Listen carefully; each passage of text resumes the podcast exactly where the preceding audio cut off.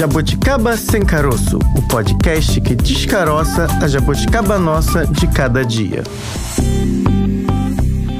Está começando mais um Jabuticaba Sem Caroço, podcast da Sputnik Brasil. Hoje é terça-feira, dia de política. Oba! Assunto que a gente gosta de descaroçar aqui, eu, Bárbara Pereira e ela. Francine Augusto.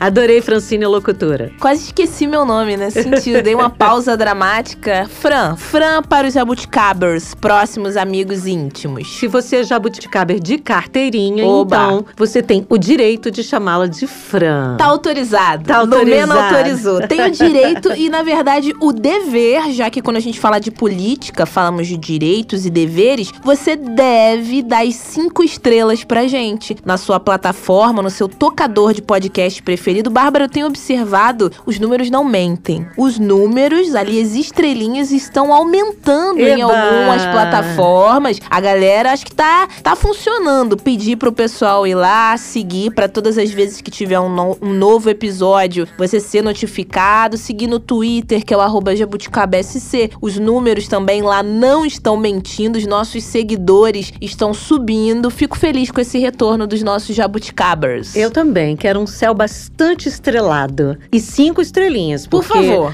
Porque menos do que isso a gente não quer, não. Não, sou Não. desse tipo, gosto de muitas estrelas. Nada de nuvens. Nada de nuvens, nem de céu nublado, gosto de estrelas. E voltando ao Voltando ao e, assunto. E voltando para a realidade, o nosso assunto de hoje é um tema que a gente vai aqui descaroçar. Ele é de fato uma jabuticaba, jabuticaba É. brasileira aqui, que a gente precisa falar, falar e muito, e não só falar, como também cobrar, para que essas questões de fato mudem. Porque não é possível a gente entra ano, sai ano, entra eleição e sai eleição, e a gente dizendo que a diversidade precisa fazer parte da cara da política brasileira, portanto, dos partidos, portanto, de pessoas se candidatando com essa cara diversa e vem uma medida que é aparentemente positiva, mas ela logo cai ali, cai naquele poço que a gente já conhece, de transformações e acaba virando uma outra coisa, né, Fran? Nesse caso aí, no nosso tema de hoje, eu acho que os números mentem.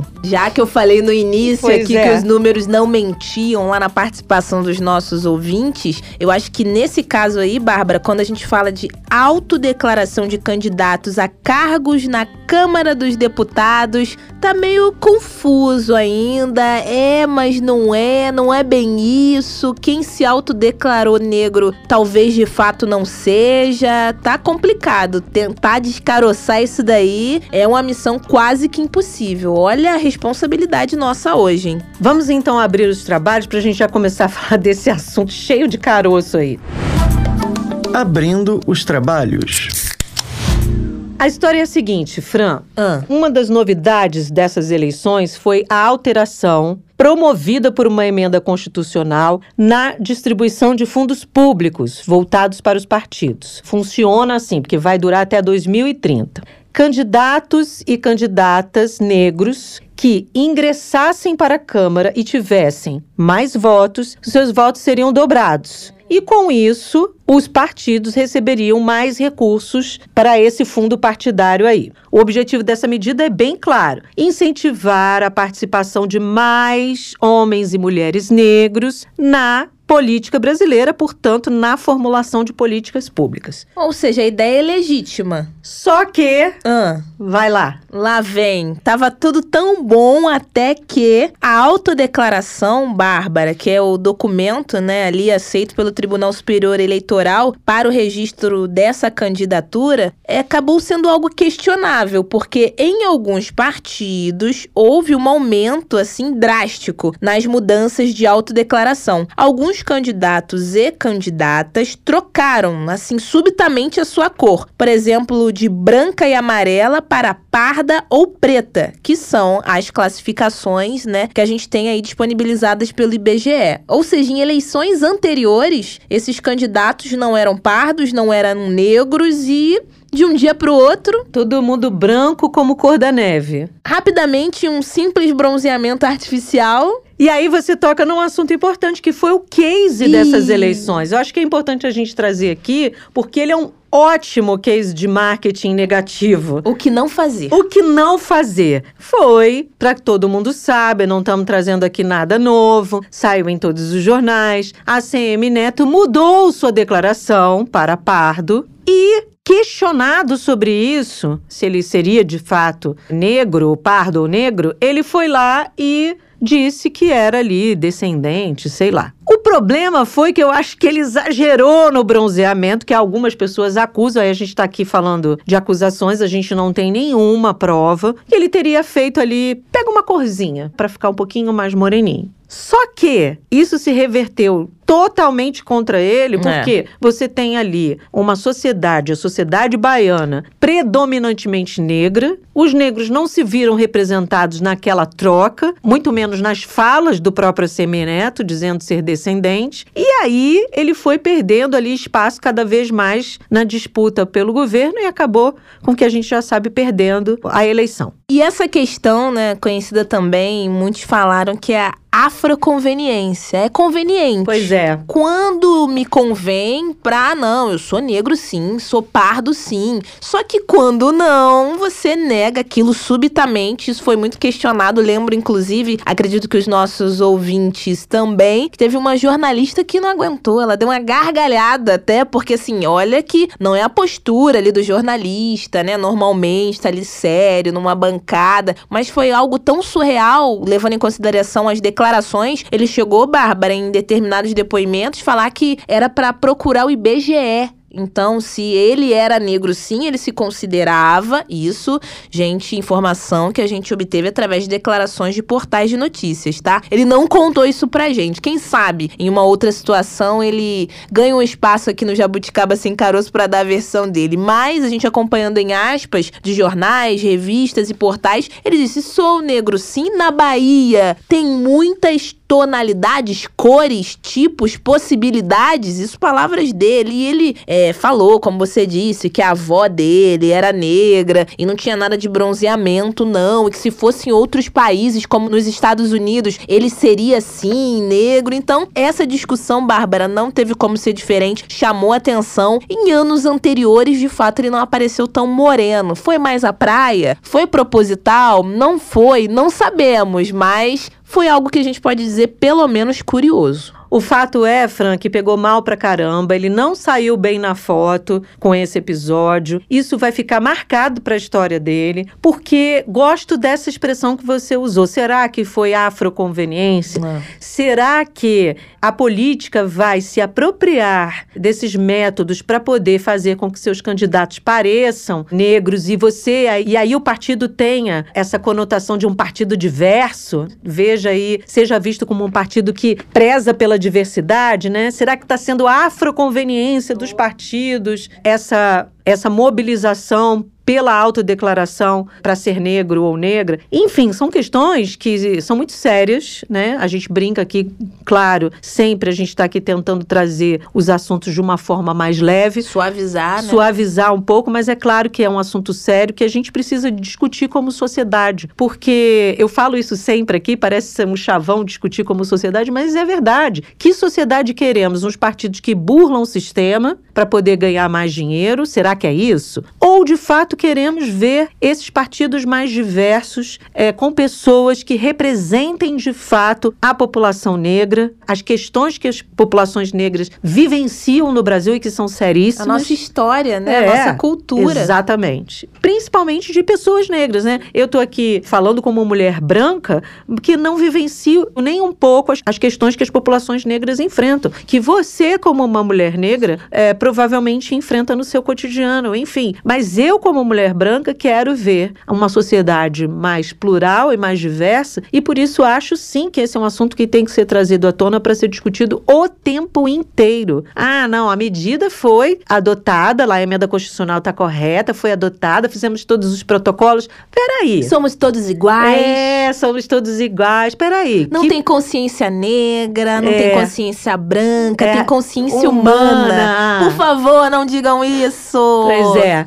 Como você mesma falou, os números não representam a realidade, Não. né? Nesse caso, os números mentem. Então, o que queremos e como queremos que isso seja feito? Porque, de fato, para você ter uma política diversa, com pensamentos diversos, não pode ser desse jeito. Se foi feito dessa forma, que é algo que a gente também precisa observar, e se foi feito dessa forma, por quê? Para quem? Quem se beneficia? Quem sai prejudicado Quem nessa... ganha com isso? Quem ganha Quem com perde, isso? a gente já sabe. Já né? sabemos. Principalmente a população negra, né? Exatamente. Mas, Bárbara, trazendo números, já que estamos falando de números, está parecendo um programa de economia de segunda-feira. Um levantamento mostrou que mais de 200 candidatos aí ao cargo né, de deputado ou deputada federal mudaram suas autodeclarações, o que altera, aí ó, quando a gente fala de valores, o recebimento dos fundos públicos. Agora, essa medida, Bárbara, na sua opinião, Jabuticabro, na sua opinião, Bárbara, na minha opinião, será que é válida diante da necessidade de ver partidos mais diversos? Ela pode prejudicar a imagem dos partidos e da política brasileira? Eu acho, quem sou eu, Francine Augusto, uma simples podcaster, jornalista, ainda não vi nada dessa vida, mas, por exemplo, quando eu vejo um candidato como o ACM tentando ser algo que nitidamente ele não é, me incomoda, eu não vejo nada de diversidade, eu me sinto assim uma pessoa enganada. Ou melhor, tentando ser enganada, porque nitidamente a gente enxerga que aquilo não é da maneira que ele colocou, e não só ele, né? Ele acabou sendo aí o exemplo das eleições de 2022, mas temos muitos outros casos, como teve esse levantamento provando. Pois é, e aí a pergunta que fica é: quando isso é feito, isso prejudica a imagem do candidato? É óbvio, ele já É. saiu prejudicado, mas dá ideia de se fazer política no Brasil é sempre esse olhar de desconfiança: o que, que, que, que essa política vai me dar agora? Qual é o pulo do gato que alguém vai inventar para estar no, no topo dessa vez? Agora é a afroconveniência? Enfim, são perguntas que a gente faz aqui, que gosta de fazer, mas claro. Temos especialistas no assunto, pessoas que estudam essa Que bom. temática. Que bom para trazer aqui para conversar com a gente. Politicando por aí. Nosso bate-papo agora é com Marcos da Silva e Silva, filósofo, professor da ESPM. Professor Marcos, muito obrigada por participar, conversar conosco aqui no podcast. Seja bem-vindo. Eu que agradeço a vocês e muito bom falar sobre isso agora no final das eleições e na data que se aproxima, dia 20 de novembro, né? Agora 2022, que é o mês da consciência negra. Então eu acho que o tema tem muito a ver com o que a gente vai conversar aqui. Tudo a ver, professor. E todas as terças aqui a gente sempre tenta descaroçar, né, fazendo jus ao nome do podcast, algum tema relacionado à política. E esse ano a gente teve um número bem significativo, quase 250 aí candidatos que concorreram à eleição ou reeleição, isso no cargo de deputados estaduais, distritais também, se declarando negros e negras e que em eleições anteriores, em pleitos anteriores, não tinha sido essa maneira, essa autodeclaração não tinha acontecido, não tinham se declarado negros e negras. A gente pode, com isso, observar que de fato estamos com representantes, né, os responsáveis lá nas cadeiras, com uma, uma maior representatividade de fato, Hum, alguma coisa diferente aí? Estamos nos identificando de uma outra maneira? Como é que o senhor observa isso? Ó, tem uma coisa assim que a gente tem que pensar antes, né? Primeiro é, é a pauta, né? Uhum. A pauta sobre a representatividade política das pessoas negras na, eh, nos seus cargos políticos é uma pauta bastante antiga, mas nós não tínhamos isso em grande número. Uhum. Então a pauta é importante. Então, a primeira coisa que é importante dizer, existe uma pauta que essa pauta é importante. Agora, a realidade disso é outra coisa. Nós temos sim no momento um número maior de candidatos negros, eh, representantes políticos. Você tem a Benedita da Silva no Rio de Janeiro, que é uma grande referência nacional, inclusive. Uhum. Você tem aqui a Érica Hamilton, que é uma grande representante também, que tem um caráter nacional, apesar de estar aqui em São Paulo, né? Sim. Então você tem algumas representações de destaque, Uhum. mas que é exceção dentro da regra, né? Uhum. Então são pessoas que entram no caráter de exceção. Mas assim, uma coisa que precisa anteceder a isso é porque o aumento. Aí tem uma coisa que é engraçada de se pensar também. Hum. Aumentou a representatividade, mas a partir da autodeclaração. E aí eu preciso voltar para o IBGE. No IBGE tem essa possibilidade do cidadão se autodeclarar negro. Só que existe uma questão que está por trás disso, que é quando eu me autodeclaro negro, como que eu sou reconhecido? E aí temos questões muito específicas da maneira como o racismo é pensado no Brasil. Uhum. Então, vou, vou pontuar aqui e abrir um pouco mais pra gente conversar, assim, questões muito específicas. Eu me autodeclaro negro, porque eu me identifico com a comunidade negra. Quando eu me autodeclaro negro, porque eu me identifico com essa comunidade negra, existe uma coisa que é o fenótipo. A minha aparência, os meus lábios, Sim. a minha cor, isso de fato me identifica etnicamente com a comunidade negra. E quando eu falo etnicamente, aí eu volto lá atrás no racismo estrutural Uhum. no qual se encontram as pessoas negras de origem étnica africana com os fenótipos africanos negroides, lábios grandes, nariz grande, cor da pele escura, é o negro retinto. Ao me autodeclarar, eu sou reconhecido dessa forma, nem todo aquele que se autodeclara negro, ele é reconhecido dessa forma. Vou citar aqui o caso de, de Salvador,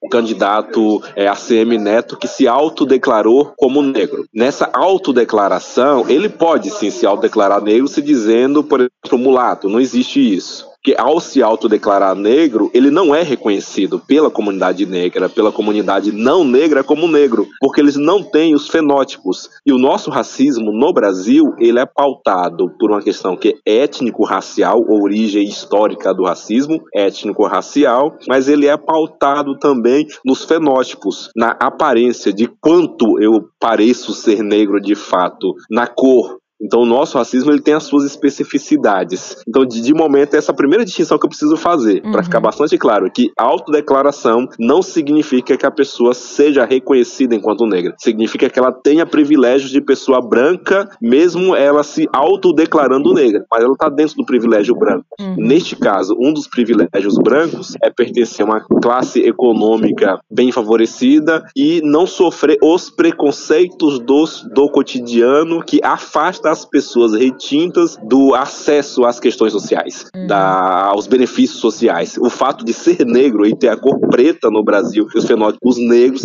afastam as pessoas de ter acesso a alguns benefícios sociais. É isso que está, por exemplo, o preconceito, que afasta essas pessoas. De, de início é isso, essa distinção É. precisa ser feita. Sim. Puxando esse gancho que o senhor traz da questão da autodeclaração, essa é uma questão que aparentemente é aparentemente polêmica em função dessa autodeclaração agora ter sido quase que ah, dobrada, se não me engano, bastante aumentada em função da nova emenda constitucional. Vem uma emenda e diz: olha, os partidos que tiverem candidatos e candidatas negros e negras ingressando na Câmara, e aí é outra, depois é uma outra questão que a gente precisa fazer. Ingressando na Câmara dos Deputados, eles vão receber, os seus votos vão ser contados em dobro. Ao contar em dobro, os partidos políticos receberão mais recursos para os seus fundos partidários ali. E aí fica a grande pergunta: é de fato a diversidade ingressando nesse, processo eleitoral, nas eleições, né, a partir deste ano? Ou estamos mais uma vez tentando burlar sistemas para poder, enfim, não só parecer diverso, como receber dinheiro? Total, isso que você falou faz todo sentido. Quer ver? Porque a gente sabe que o, fundo partidário para a comunidade negra é proporcionar a quantidade de negros ingressantes no, no parlamento, como você falou. É aí que entra o jogo político. O jogo político de você usar uma pauta que é tão importante para que a representatividade seja real, mas você usar essa pauta e essa representatividade dentro do jogo político. No jogo político, a proporcionalidade né, faz com que quanto mais pessoas negras autodeclaradas, e aqui é que está o problema, mas que não são autorreconhecidas, tiver mais acesso aos recursos eu tenho e mais representantes do partido eu tenho. Então, nesse momento, eu acho que é de mau caráter, ou seja, que não tem cara. A cara negra não está ali. A cara negra não tá ali. Por isso que é mau caráter. Não tem cara negra ali. O que tem é o jogo político se utilizando do, da, da, dos fundamentos jurídicos sem necessariamente fazer do julgamento dos processos jurídicos ou da possibilidade de representatividade algo real. Por isso que é mau caráter. O que eu vi de modo geral é muito mau caratice de fato, né? Eu vou ter que ficar repetindo isso para as pessoas entenderem. Muito mau caratice de fato. Eu não vejo caras negras, eu não vejo pessoas é. negras. O que eu vejo é a estrutura política que sempre foi é, branca e embranquecida, se utilizando de uma necessidade para permanecer no poder. Você percebe? É como se eu estivesse novamente dizendo: os corpos negros continuam sendo utilizados para benefício é, das pessoas brancas. Neste caso, os candidatos brancos que se autodeclaram negros. Então, os corpos negros continuam sendo utilizados. Só que dessa forma, de forma muito sutil, sabe? É aquele racismo que é mais cirúrgico, que se você uhum. não entender como que isso significa, ou que isso significa, você acaba entendendo isso como algo normal, que não é. Tem sim número maior de representantes negros autodeclarados e auto-reconhecidos enquanto pessoas negras, que conhece também, que consegue compreender o que é o racismo estrutural. Nós temos sim um número crescente dessas pessoas, mas não é proporcional à quantidade de pessoas que se autodeclararam e que não são negras, que não são reconhecidas enquanto negras. Então é na verdade um jogo político em busca de fundo partidário, em busca de representação para os próprios partidos. Novamente uma estratégia de burlar o sistema. Mas lógico lógico, né? Não temos como generalizar, mas também é possível levar em consideração, professor, que até pela temática, pela discussão, né, de identidade, de cor, de se entender como uma pessoa negra, tenho amigas que chegaram a já falar para mim, nossa, até há pouco tempo eu não me identificava como negra. Então, dentro desse grupo, né, que se autodeclarou, a gente também não pode isentar a possibilidade de alguns candidatos de fato terem ali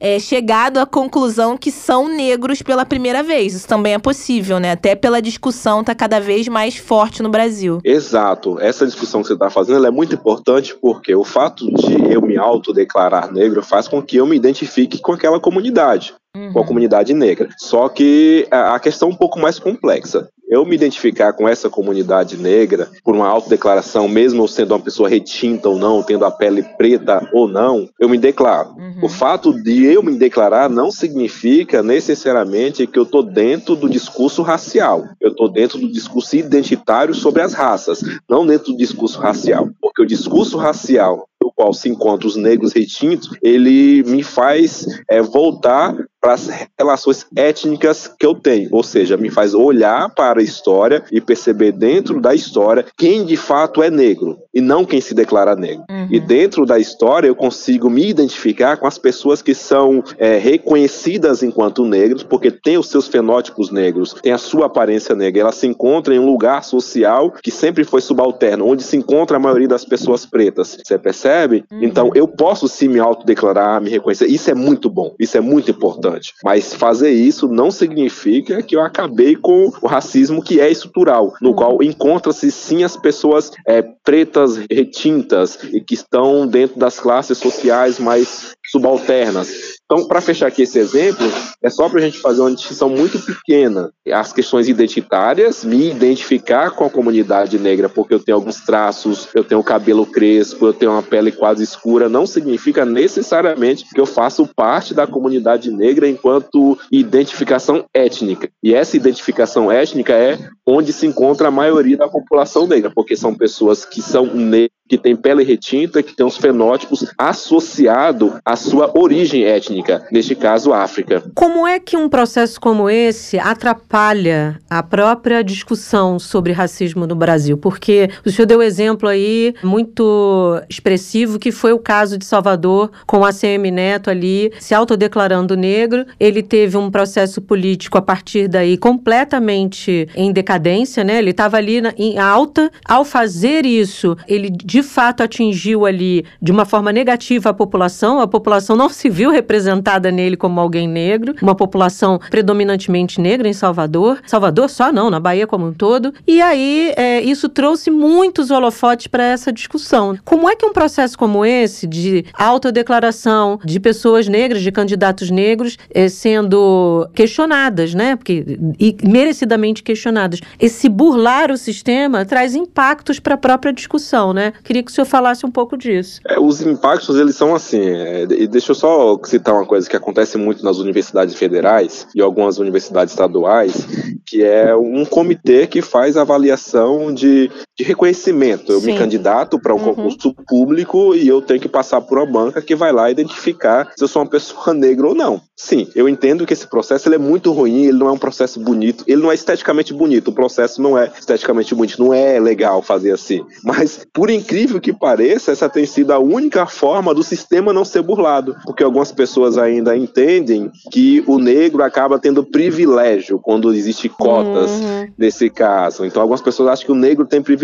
Uhum. E aí, para a gente não entrar na lógica de que nós temos privilégio e que eu de fato preciso ser reconhecido, eu tenho que ir lá e falar: olha, gente, isso aqui é um beiço gigante, isso aqui é um olho, isso aqui é um nariz grande, é, meu corpo é preto e é musculoso, mas enfim, só, só para dizer que existe esse sistema, que é a étnico-identificação. Uhum. Para os partidos não tem a étnico-identificação, que eu acho que deveria ter que eu acho que deveria ter. É um tema bastante polêmico Sim. dentro da própria comunidade negra, tá? A etnoidentificação. Mas o que você falou, a discussão que impede, impede justamente nisso impede com que as próprias pessoas negras elas se sentam se sintam impedidas de fazer parte do processo democrático uhum. porque o processo democrático já está tão já tá tão pré-estabelecido com essas normas com esse modelo de política já embranquecido, que ele não está permitindo que as pessoas negras que se autodeclaradas negras consigam fazer parte desse processo. Em que sentido? No sentido como você acabou de citar aí de Salvador, né? Hoje nós temos um momento de, de formação muito boa, quase consolidada, sobre o debate racial. Então as pessoas que são negras, que se identificam como negras e que são reconhecidas enquanto negras, ela já sabe que o debate sobre a questão racial é muito mais complexo do que simplesmente elas se é, autodeclararem negras. As pessoas já têm, isso faz parte do processo educacional mais recente. Nos últimos 15 anos, nós avançamos muito, teoricamente, debate teórico, em debates políticos sobre o que é ser negro no Brasil. E chegamos a essa definição que o IBGE não trata, porque o IBGE está muito mais preocupado com a questão social da presença negra no Brasil, não com a questão de identidade, o que é ser negro no Brasil. Uhum. Politicamente, a resposta que se buscaram é uma resposta social sobre o que é ser negro no Brasil. Por isso que se utiliza do IBGE. Por isso que eu posso não ser uma pessoa retinta, preta, mas me autodeclarar enquanto negro e me chamar, por exemplo, de uma pessoa mulato ou moreno, como disse lá o candidato de Salvador, ACM Neto. Falou, olha, olha a minha cor, é quase moreno, olha a minha avó, é negra. Não se trata disso. Uhum. Isso que ele fez lá impede a discussão, porque impede uma discussão que é teórica, que é uma questão de identidade, de identidade, como que eu me vejo e como que eu sou visto socialmente. Você percebe como eu me vejo, eu posso me ver como uma pessoa preta. Mas como que eu sou visto? Nem sempre eu sou visto como uma pessoa preta. Uhum. Entende? Então, isso que ele faz, em termos proporcionais, lugar que ele ocupa, acaba impedindo um debate teórico que demoramos um bom tempo para consolidar.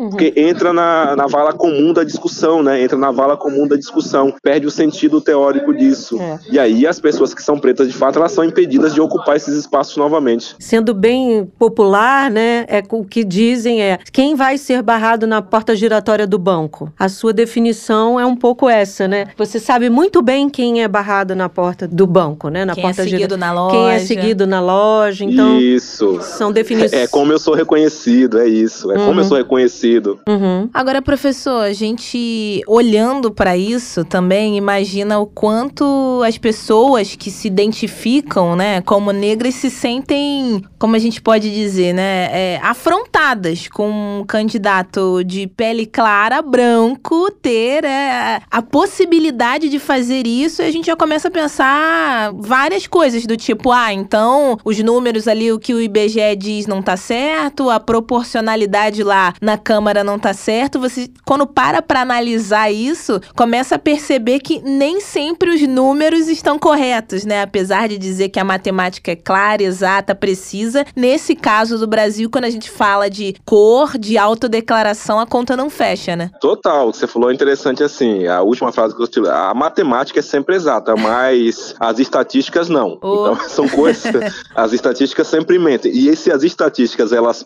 elas partem de lugares políticos e assim por diante, elas mentem mais ainda, porque estatística é métrica, né?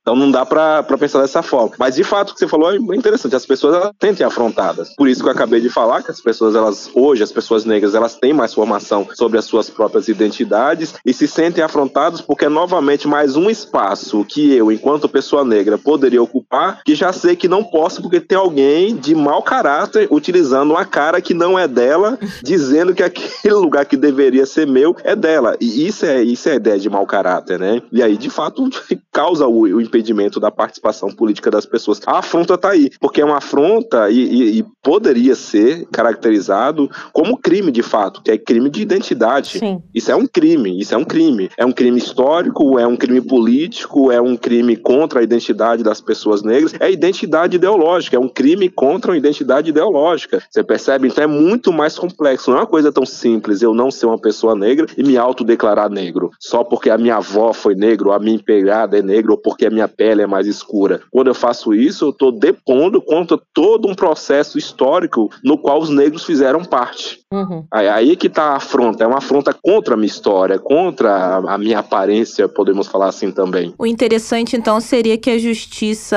eleitoral ali também colocasse algum mecanismo de fiscalização nessa questão, assim como o senhor disse que acontece, né, nas bancas, nos concursos públicos, nas universidades, mesmo gerando controvérsias, como a gente falou, mas para que isso não se escancare e vire algo comum a cada quatro anos, seria interessante na sua opinião, ter algum tipo de mecanismo de fiscalização para autodeclaração? Eu acho que sim, porque nas universidades, como eu falei, gera muitas controvérsias. Isso a gente não pode negar e precisa ser avaliado separadamente. Uhum. Mas eu acho que ter mecanismo de avaliação precisa, porque senão vai banalizar essa discussão. Vai banalizar e a gente, novamente, uhum. ao banalizar a discussão, ao esvaziar o debate, você vai afastar as pessoas negras é, da possibilidade de serem representadas dentro da política. Uhum é verdade. E a gente vai estar tá reproduzindo a história, né? É. A história de que é do privilégio do homem branco, que tendo esse privilégio que é político, sendo ele um homem branco, ele faz desse privilégio aquilo que ele quer. Então a gente precisa, assim, eh, não é o melhor meio, mas é o meio que nós temos por enquanto. Infelizmente é o meio que nós temos. Professor, a gente não faz muito tempo, assim, uns dois ou três meses antes das eleições, entrevistou aqui alguns é, cientistas políticos que disseram que cabia ali aos partidos incentivarem cada cada vez mais a participação de pessoas negras nos, nos partidos políticos, né? E, obviamente, trazer essas pessoas para o seu escopo ali de partido, fazer parte, se candidatar, enfim, para o executivo, para o legislativo. Então, nesse caso também, caberia aos partidos ter um pouco mais aí, talvez, de critério nessa própria autodeclaração, porque são os partidos que estão incentivando essa participação. É, os partidos, obviamente, querem ali ter uma cara de diversidade mas precisam trabalhar para isso aí um pouco também, né? Ao nosso olhar, pelo menos quem está de fora, quem não faz parte desse processo, nos encaminha aí para uma ideia de que os partidos também precisam fazer o seu papel, a sua parte. É, precisa, de fato. O que eu acho, assim, os nossos partidos, eles são muito mal formados, porque eles são muito tradicionais, né? São uhum. partidos mais antigos, uma política antiga, um tipo de, de política que não consegue entender a questão racial como um fenômeno social a ser estudado, a ser analisado. Os nossos candidatos, eles são preguiçosos, eles não gostam de estudar, isso eu posso falar porque senão a gente não estaria debatendo isso. Eles não gostam de estudar. Os candidatos como o do esse que nós estamos citando aqui, é, é, o tipo de pessoa que acha que nunca leu o que, que é questão racial, mas que tem um, um algo que é complicador e que já está dado, que é o IBGE. Hum. Acho que a grande maioria entra por ali. Porque se eu posso me autodeclarar negro não sendo uma pessoa retinta, isso me dá a possibilidade de, a partir é, desse dado, que é próprio do BGE, que já está institucionalizado, é, fazer esse tipo de processo. Agora, o que precisa ser feito dentro dos partidos, como você falou, são formações muito mais específicas sobre o que é ser negro de fato, não como eu me declaro, mas o que é ser negro de fato. Uhum. Que é algo tão óbvio e evidente, como vocês mesmos falaram, é como eu sou é reconhecido no shopping. Por que, que eu sou perseguido? Por que, que as cadeias estão cheias de pessoas negras, porque que a população negra é a que menos tem acesso à educação, enfim, as questões estruturais. Mas o que falta por parte dessas pessoas é ter de fato o bom caráter para olhar para isso enquanto um problema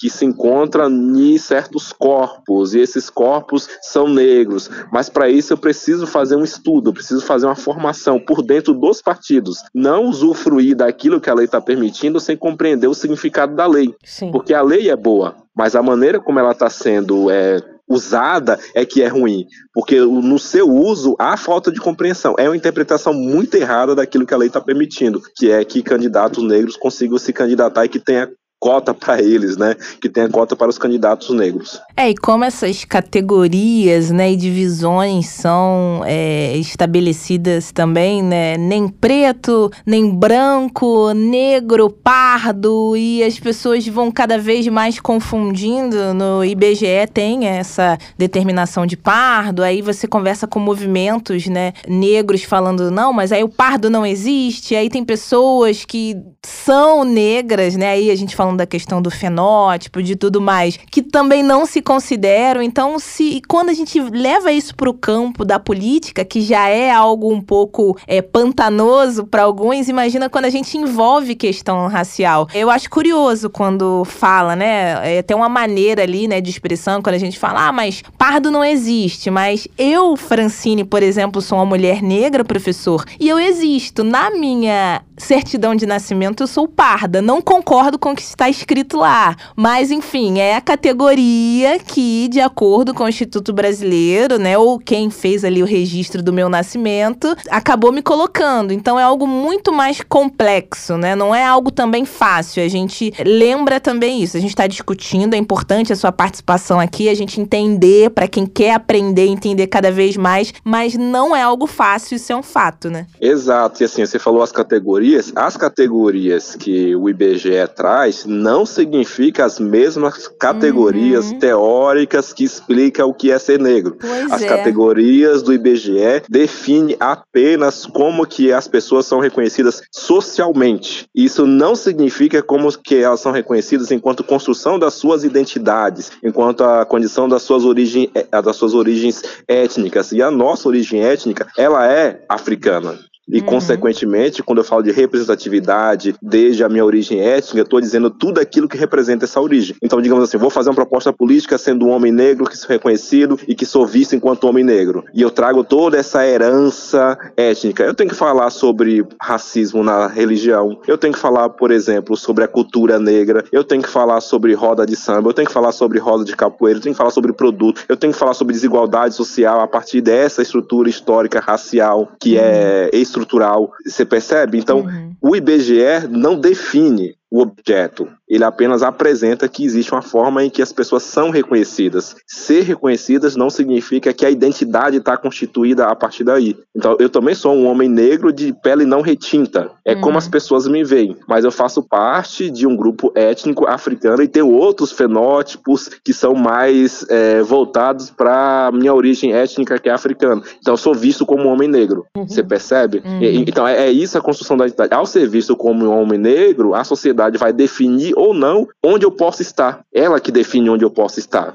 E aí entra as questões que são estruturais, que faz com que essa definição seja reorganizada dentro das instituições. Então eu não consigo acessar uma boa universidade porque o meu histórico econômico nunca permitiu isso, porque eu venho de um histórico econômico de origem negra, de família negra e assim por diante as estruturas sociais vão se montando. Mas também a sociedade ou aquele grupo é, fazer esse, se a gente pode dizer, entre aspas, julgamento também não é algo. Tudo bem, tem a autodeclaração, né? Como você se declara, como você se entende, acha que pertence àquele, àquele grupo, àquele movimento. Mas quando esse julgamento ou essa característica, né, vem do outro, é como se o outro tivesse decidindo o que eu posso ser ou não. E isso é correto, professor? Isso é correto. É que quando você fala o outro, precisa saber quem que é esse outro. Hum. Historicamente no Brasil, quem é esse outro que define o que eu sou? Entendi. Pega estruturalmente. Como que a nossa política ela sempre foi estruturada? Uhum. Por homens brancos, de classe média e assim por diante. Homens brancos.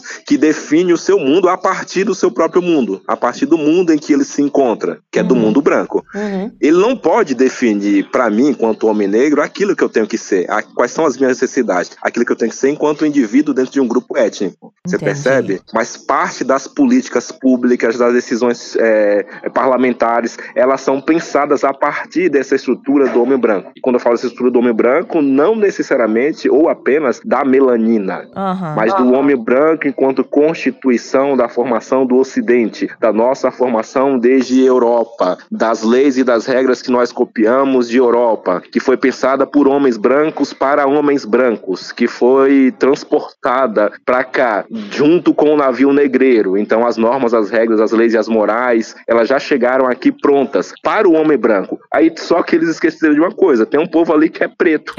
É. Você percebe? Tem um povo ali que é preto. Só que já está constituída.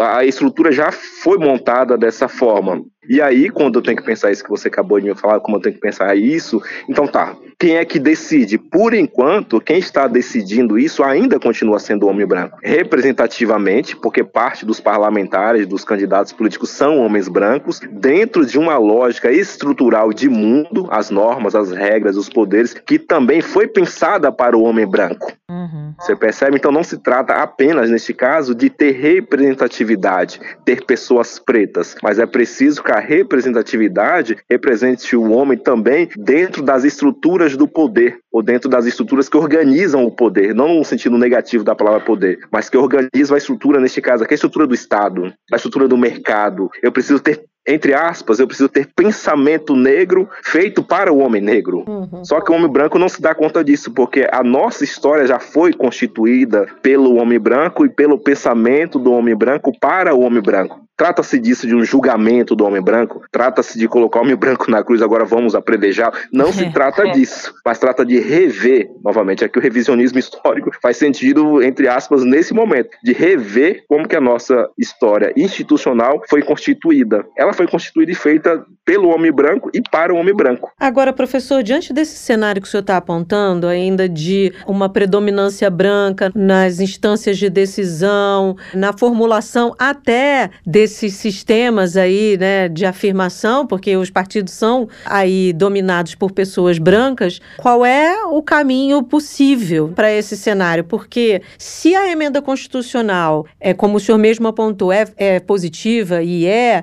para que mais pessoas negras pa façam parte lá da Câmara, né, dos deputados ali de um legislativo que precisa é, enegrecer o pensamento, vou usar até uma expressão de um enredo de uma escola de samba aqui do Rio de Janeiro que foi a Beija-Flor, né? O, aquele espaço precisa enegrecer o pensamento, mas diante de todo esse cenário que o senhor apontou, a gente ainda precisa avançar e muito. Quais seriam os possíveis caminhos para que isso não se torne uma troca de, eh, primeiro, burlando o sistema, segundo, eh, valer, usar de um, de um recurso para angariar mais dinheiro, e aí, terceiro, efetivamente não acontecer diversidade nenhuma, né? Sim, engraçado, né? Porque o que você falou é importante.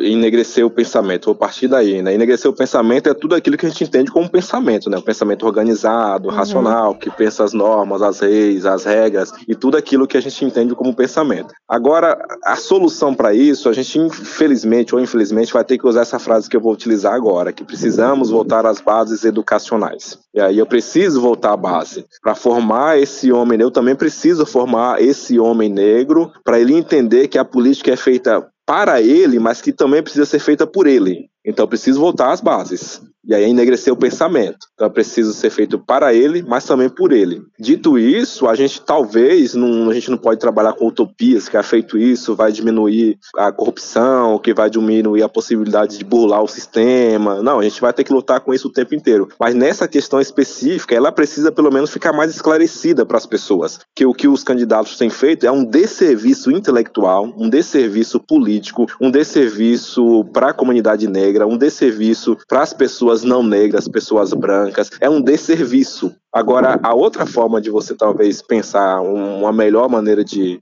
de acabar com isso, né? De acabar é muito difícil a gente falar isso, mas uma maneira de a gente diminuir essa questão é você perceber que os homens brancos que ocupam esse espaço não acham que estão fazendo isso enquanto favor. Uhum. Você percebe que uhum. ainda há muita lógica do favor, tá? Que bom, agora a gente vai fazer um favor para vocês. Porque quando eu digo que é um favor, me posiciono enquanto favor, é como se eu estivesse dando, estando num lugar de privilégio que favorece aqueles que não estão nesse lugar de privilégio. Ou seja, eu continuo no lugar de privilégio, só estou favorecendo o espaço, sabe? É um espaço de fala, é um espaço de comunicação. Agora, o mais importante, uma vez que uma pessoa negra ocupou esse espaço, mesmo que seja enquanto favor, os temas negros serão abordados a partir da ocupação desse espaço, vou citar temas negros importantes: encarceramento em massa. Sim. Nós iremos de fato rever a lei que aprisiona a maioria da população negra, educação, nós iremos rever a lei que faz com que as pessoas não consigam frequentar as universidades, apesar de ter melhorado muito, ou a gente vai rever leis trabalhistas que permitem que a pessoa negra, que geralmente estando em uma condição social menos favorecida, tenha que trabalhar e estudar ao mesmo tempo. Eu tenho alguma lei que diz que essa pessoa negra ela terá mais tempo para estudar e vai sair antes do emprego? Então eu estou colocando questões aqui, exemplos que parecem ser micros, mas que ele muda toda uma estrutura Sim, política. Com certeza. De decisões políticas que envolve naturalmente posicionamentos políticos que eu não sei se os nossos políticos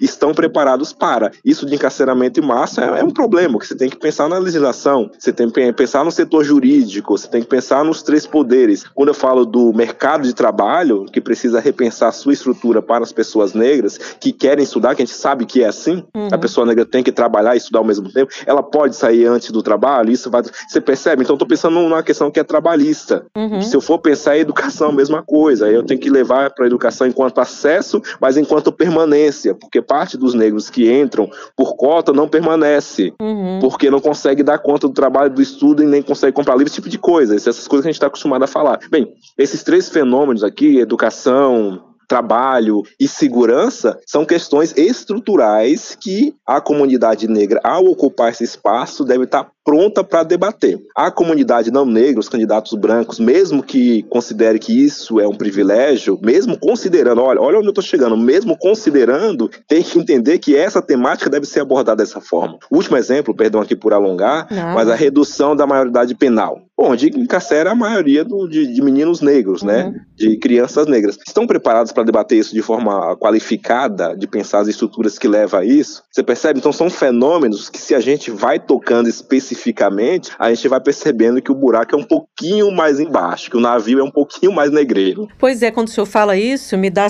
até um certo frustração, na verdade, porque eu acompanho, por exemplo, desde a implementação da Lei 10639 em 2003, que tornava obrigatório obrigatório o ensino da história da África, né, e dos afro-brasileiros, para isso dentro, ser incorporado dentro dos currículos das escolas, para que houvesse uma, né, um pensamento diferente, menos branco, né, não tão branco, não só predominantemente branco. Só que isso, de lá para cá, quando você vai olhar a lei, poucas redes implementavam, o acesso foi a esses conteúdos foi muitas vezes renegado, as secretarias diziam que não, tal, aqui talvez não precise disso, né? Porque não é obrigatório do ponto de vista da legislação, porque você pode construir os currículos, as redes têm autonomia para construir seus currículos. Enfim, o que eu estou querendo dizer é que é um desafio tão grande quando a gente começa pela educação de base, porque essas secretarias, aí vamos para a raiz do negócio, são dominadas por quem? Pessoas brancas, predominantemente brancas, quem está envolvido no processo de formação de crianças, jovens, adolescentes e jovens, embora tenhamos muitas professoras negras, mas no processo de decisão não. Enfim, aí a gente puxa um fio, professor, e vem aí um novelo gigantesco que a gente não consegue transformar em algo, né? Fica ali tudo Exato. muito meio embaralhado, né? Sim, o que você falou também é muito importante, porque pensando especificamente no currículo e a Lei 10.639, que é o que você falou, né? A obrigatoriedade do ensino de África e relações étnico-raciais, 10.639. Uma coisa importante, por que que isso por vezes encontra um impedimento? Você, por exemplo, coloca isso na escola dentro do currículo, correto? Beleza, acompanhei todo esse processo, mas aí eu vou para os sistemas de avaliação. Sistema de avaliação, nós pensamos aqui assim por diante. Esses sistemas de avaliação, geralmente, eles estão muito associados àquilo que o mercado necessita, correto? Está muito associado Sim. ao que o mercado necessita. O que o mercado necessita, e aqui não tem jeito, vai parecer marxista a minha fala, o que o mercado necessita corresponde é, o modelo econômico no qual o mercado se encontra, que é o modelo capitalista. Você percebe? É. Capitalismo enquanto estrutura econômica, não capitalismo enquanto acesso a dinheiro, a riqueza ou não, enquanto estrutura econômica. Sim. E já aqui você tem um impedimento. É como se você tivesse que corresponder às necessidades do mundo, às necessidades dos modelos econômicos que nós temos que são neoliberais. É uma crítica ao neoliberalismo? Não. Eu só acho que por aí, enquanto os nossos modelos educacionais estiverem pautados por meio de modelos neoliberais dentro de uma economia capitalista enquanto a, a geração de riqueza sem geração de igualdade, a gente sempre vai tender a falhar. Por que, que a gente sempre vai tender a falhar? Porque a nossa população negra ainda não faz parte desse modelo neoliberal. Se fizéssemos parte do modelo neoliberal, se fizéssemos parte integralmente dos modelos capitalistas que gera dinheiro e gera riqueza e ou a distribuição dessa riqueza, e olha que eu estou falando distribuição da riqueza por meio dos modelos capitalistas, não estou falando distribuição da riqueza por meio do Estado, mas por meio dos modelos capitalistas. Eu poderia falar por meio dos Estados também através de políticas públicas, Sim. mas estou fazendo uma opção radical aqui, fazendo uma opção radical. Se a gente fizesse isso, aí sim eu posso, olha, então agora falar sobre negro no currículo ou a partir de temas é interessante, mas não é isso que acontece. Isso é uma coisa, né? Outra coisa muito importante também de, de, de se compreender é que o fato de ter o tema relações étnico-raciais é, dentro do currículo, ou a Lei 10.639, não significa necessariamente que há ali a presença dos temas debatidos enquanto problemas sociais. O que uhum. você tem ali, o que eu percebi, é a presença dos temas enquanto conteúdo a ser estudado, não enquanto fenômeno social. Por que enquanto conteúdo? Que eu posso, por exemplo, fazer você entender é, a origem da África, por que a nossa origem é africana, e colocar esse em um questionário de vestibular.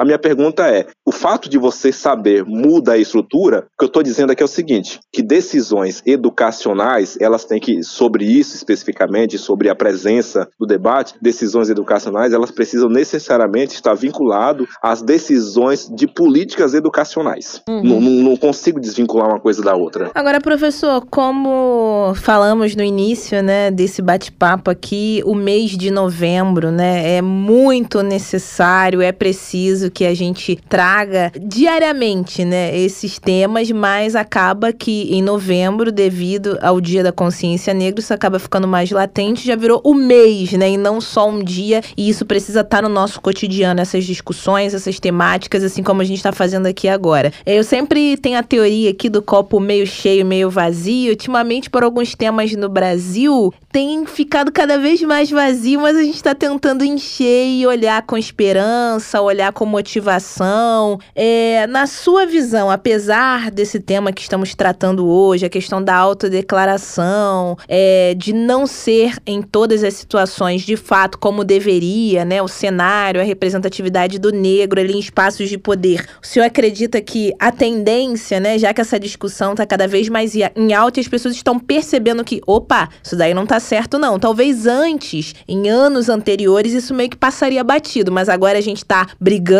discutindo, não é bem assim, deixa eu entender. O senhor acha que esse olhar, né, com esse olhar, é tendência que a gente também seja a maioria nos espaços de poder, na Câmara, é, como deputados e deputadas, senadores, que o negro de fato esteja nos lugares cada vez mais presentes, em maior número? Eu acho que sim. Eu vou citar para você um exemplo assim da cultura pop.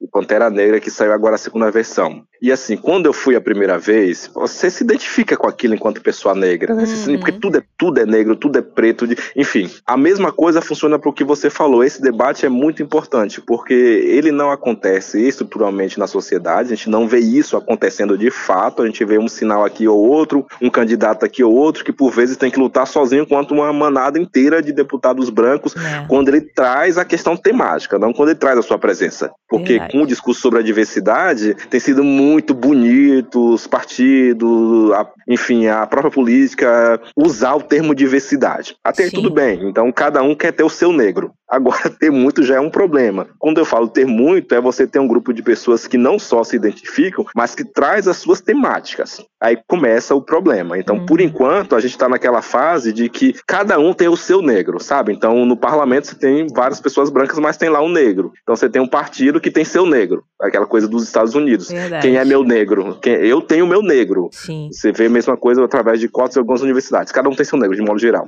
Mas voltando aqui ao exemplo do Pantera Negra, esse debate é importante, que é por onde eu me identifico, é por onde eu me, vejo muito na Erika Hamilton, eu me vejo muito na Benedita da Silva, sabe? Eu me vejo nessas pessoas. Eu não quero dizer que eu me vejo enquanto político, mas eu me vejo nessas pessoas. E eu tô aqui me vendo é identidade. Eu me identifico fisicamente com ela, com a cor da pele, com o jeito de falar, com os trejeitos. O que essas pessoas fazem também deve ser pautado de forma importante. Porque além de me ver, eu sei que aquilo que ela fala diz respeito, e aqui é a lógica africana, diz respeito à minha comunidade. Você percebe? Diz respeito aos meus problemas. E quando fala aos meus problemas, não quer dizer subjetivamente aos meus problemas, mas o problema da minha gente, ao problema do meu povo. Você percebe? E do Perfeito. meu povo que eu falo é mais é, do que o meu povo reconhecido. Mas nesse caso aqui, eu não gosto muito da frase, mas ela funciona. Ao meu povo brasileiro. Você percebe? Meu povo Uhum. brasileiro que é preto, mas que também é branco. Mas que por ter a cor preta, ele sofre mais. Você percebe? Então eu trago para uma lógica republicana e democrática do que é ser brasileiro. Ser brasileiro é tratar os seus problemas de forma séria. E se a gente não tem momentos como esse, o 20 de novembro, para ficar o tempo é muito triste ter que ficar é, retomando datas para falar sempre o óbvio. Verdade. Parece que as pessoas. A gente tem que ficar o tempo inteiro falando óbvio para as pessoas, porque é tão aparente, Sim. mas as pessoas não enxergam. Mas não enxergar que tem um sentido. Uhum. Não querer enxergar é não querer mudar a estrutura. É isso que se chama privilégio branco. Privilégio branco do homem branco, do modelo econômico estabelecido desde a Europa, dos Estados Unidos, assim por diante. Que não é um problema enquanto acesso à riqueza, que não é um problema. A gente não está criticando aqui, olha, eu sou contra o capitalismo, vamos rasgar. as- Não se trata disso, mas trata, já que estamos entrando nesse modelo de economia do mundo neoliberal, que leve todo mundo, você percebe? Uhum. Porque senão a gente vai reproduzir historicamente aquilo que nós sempre fomos, racistas. Professor Marcos da Silva e Silva, da ESPM, filósofo.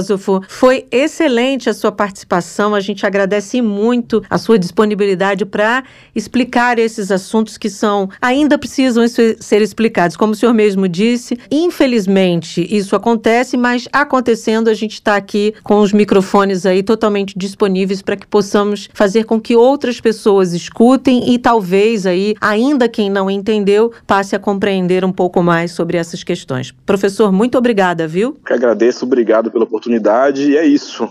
É isso, não se trata mais de uma, uma gotinha no oceano, não, mas tem que ser uma tempestade o tempo inteiro, senão a galera não escuta. É, e aqui vão ouvir. E já deixo o convite para uma próxima participação aqui, viu, professor? Muito obrigado, eu que agradeço. Até a próxima. Tchau, tchau. Tchau. Bárbara, muito bom trazer temas como este, não só às terças-feiras, né? Que nas terças a gente acaba falando aqui de política, foi um tema, um levantamento interessante que foi colocado em discussão a respeito da autodeclaração, mas a gente precisa, todas as vezes a gente reforça, não só naquela data, na, naquele mês específico, estamos ainda em novembro, o mês da consciência negra, e como a gente falou agora há pouco, né? Mas consciência, somos todos iguais. De fato, deveríamos ser, mas quem vive, quem convive, sabe, como você disse, eu, como uma mulher negra, sei da importância dessa data, desse feriado aqui no Rio de Janeiro. Foi feriado, inclusive. Caiu no final de semana, mas foi feriado. Ah, tá trocando a data por feriado? Não, gente. Aí você já remete à importância da nossa cultura, da nossa história, trazendo um recorte do Rio de Janeiro aqui. Quando a gente passa em regiões, né, temos museus aqui a céu aberto também, que conta a história do nosso povo, a nossa origem. Eu acho que a gente tem que enaltecer, tem que falar, tem que criticar com, quando não está correto, tem que trazer à tona, Bárbara, temas que nos incomodam, como foi esse caso na política, e falar cada vez mais, gente. Discutir. Quando a gente fala de discutir, não é brigar com o outro, não é o discurso do ódio, não é bater no outro, é dialogar a respeito de um tema, ter especialistas, professores, como o professor que falou conosco agora há pouco, Marcos, trouxe aí todo o conhecimento dele. E se você quer aprender um pouco mais, entender, pesquise, compartilhe esse podcast, tantos outros, tem tantos livros, vale a pena, gente. Conhecimento tá aí, a possibilidade possibilidade de aprender e não cometer determinados erros, né? Como alguns políticos cometeram e outros profissionais aí, outros cargos de outros setores também. O negro precisa ser respeitado, parar de ser perseguido e que a nossa cor não vire aí objeto mais uma vez de troca, de escambo, porque hoje não nos comercializam mais como escravos, entre aspas, porque em outros setores a nossa pele, o nosso tom de pele, a nossa melanina,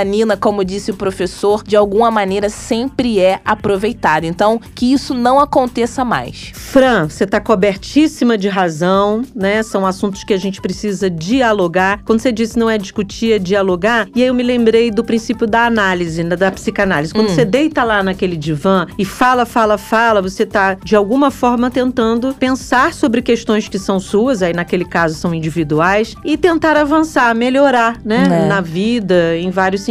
E mudando de assunto, no programa de amanhã a gente vai falar, Fran, de um tema nossa, com muito caroço, que a gente aqui tenta descaroçar, né? A gente nem sempre consegue, a ideia é essa, mas talvez a gente não consiga porque esse aí tem desdobramentos, vai para frente, vai para trás, tem recuos, avanços. Tem uma hora que você olha e fala assim: será que isso um dia vai ter solução? Que são os grupos armados, e aí mais especificamente aqui no Rio de Janeiro, mas a gente sabe que grupos armados existem no Brasil inteiro. Saiu recentemente um mapa, né? Um mapa desses grupos armados no Rio de Janeiro, feito por um grupo que é o GENE, que é um grupo que estuda grupos armados aqui da ligado à Universidade Federal Fluminense. E é sobre isso que a gente vai descaroçar amanhã. Fran, já trazendo aqui algumas questões que são apresentadas, o que, que você traria ali que, você, que a gente já leu e te deu ali um certo susto? Que mais da metade das áreas dominadas aí por grupos armados do Rio de Janeiro estão no controle das milícias. Talvez isso seja uma surpresa para muitos. Pois é, nesse levantamento que a gente vai trazer aqui amanhã. Vamos ter números a respeito disso, mas não vamos contar tudo, não, Bárbara, senão o Jabuticabra não aparece por aqui amanhã e dá o play. Adoramos a sua companhia hoje, mas claro, queremos ela amanhã também. Um beijo, tchau, tchau. tchau. tchau. Jabuticaba Sem Caroço, o podcast que descaroça a jabuticaba nossa de cada dia.